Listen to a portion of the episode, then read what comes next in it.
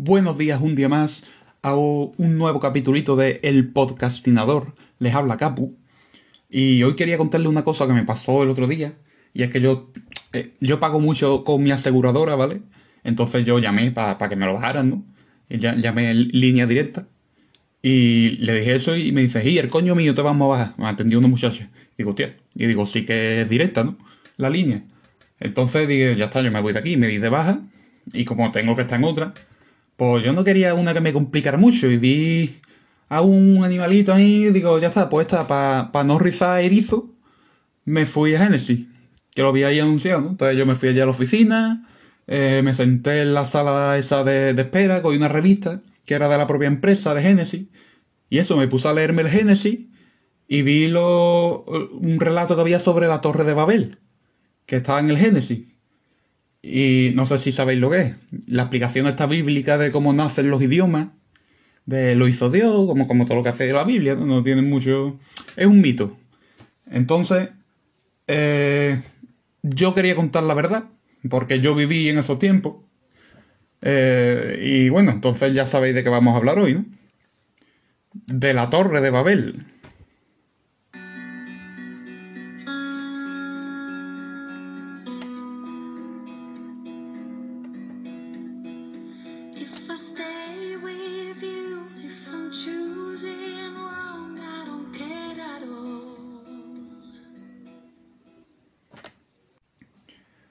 Bueno, el caso es que según la Biblia, eh, hubo, mm, previamente a esto, hubo un diluvio universal acompañado de un virus permanente, eh, donde Noé hizo el arca, la historia del arca, ya la podemos ver otro día también, seguro que la sabéis.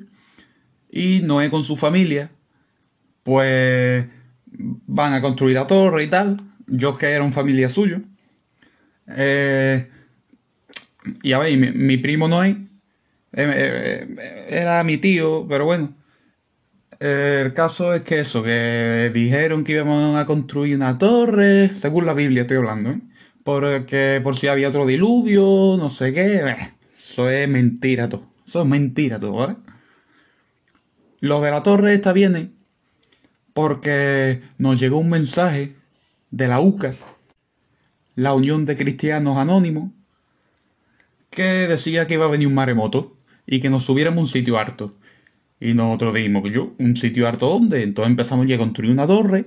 Digo, y dijo que llegara hasta Yahvé. Y todo el mundo, Yahvé, picha, ojalá, no sé qué. Pero claro, el mismo Dios, pues, dice, ¿dónde va? Para que una torre aquí, para que a mí me caiga algo tendiendo, tengo que bajar para abajo, aquí no hay ascensor, de coñazo, total. Que según la Biblia dice que Dios dijo que nada, carajo, que cada uno habláramos una lengua distinta, y ya, si hablábamos lengua distinta, pues no se podía construir la torre. Porque está claro que nosotros lo estábamos haciendo sin plano ninguno de nada. Que éramos, nosotros estábamos poniendo piedra ahí y hablando, pues decíamos esto más para acá, esto más para allá, pero en fin, los planos no existían. Íbamos a construir una torre hasta allá, ¿ves?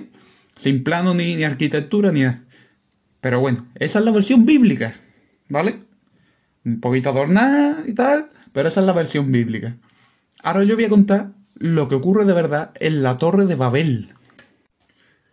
El caso es que la torre esa existía ya, ¿vale?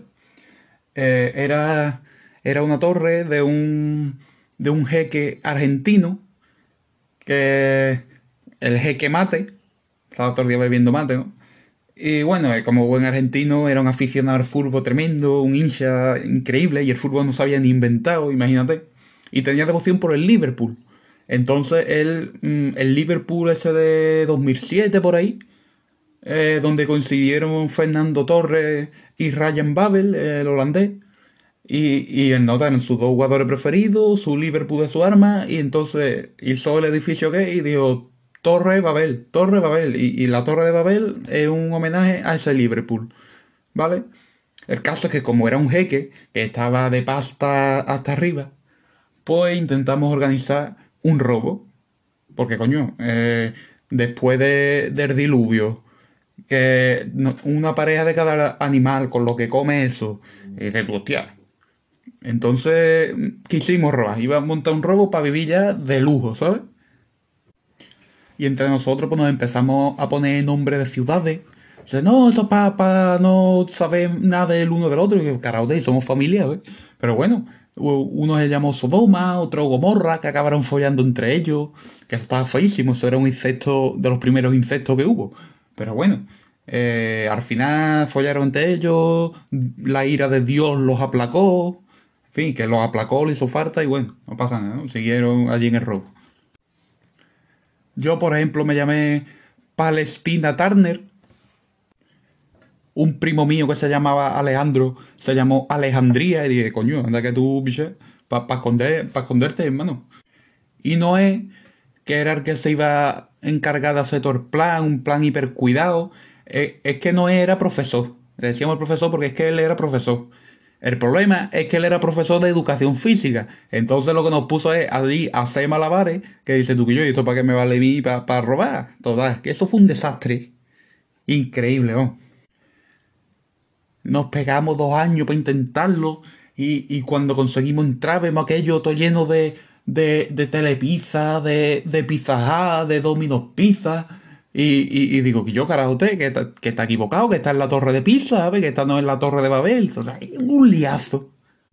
Fíjate que nos habíamos equivocado ya hasta de paíto. Claro, desde ir a un sitio para otro y demás, pues íbamos chapurreando cositas, no sé qué. Y así, así se inventaron los idiomas, ¿sabes? Y bueno, con el jeque mate, al final lo que pasó es que la gente ya se cabreó que iban a hacer una nueva ley de vivienda, no sé qué, y ahora y otra gente pues empezaron a decir que yo, pero es que nadie piensa en los grandes tenedores. Y digo yo, y yo, y yo me cabré, ¿no? Yo me cabré, digo, coño, ¿y en las grandes cucharas no pensáis o, qué pasa aquí? Nada más que con los grandes tenedores, grandes tenedores. ¡Vivan los, los gordos y grandes con las grandes cucharas! Y bueno, ya les he contado la verdad de la historia. Si usted es religioso y ofendió sus sentimientos, Solo quisiera decirle porque le den por culo, como decía Juan Carlos. Hasta el próximo episodio, señores y señoras.